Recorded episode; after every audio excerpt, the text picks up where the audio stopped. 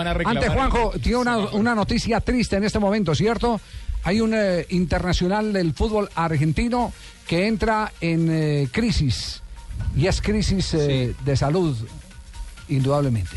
Lamentablemente, Javier. Eh, Jonas Gutiérrez, mundialista con la selección argentina en Sudáfrica 2010, últimamente en Newcastle, está declarando en este momento por primera vez en público que mm, eh, tiene cáncer, eh, que está ah, luchando contra un cáncer de testículos.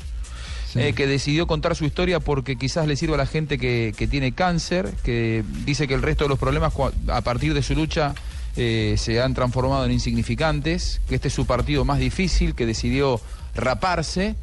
Eh, y que su grupo de amigos también decidió raparse para, para eh, congraciarse con él, que lo llamaron todos los jugadores de la selección argentina y que lo que más le dolió es que cuando volvió después de su primer tratamiento a Inglaterra, el Newcastle, lejos de entenderlo, le dijo que se buscara club.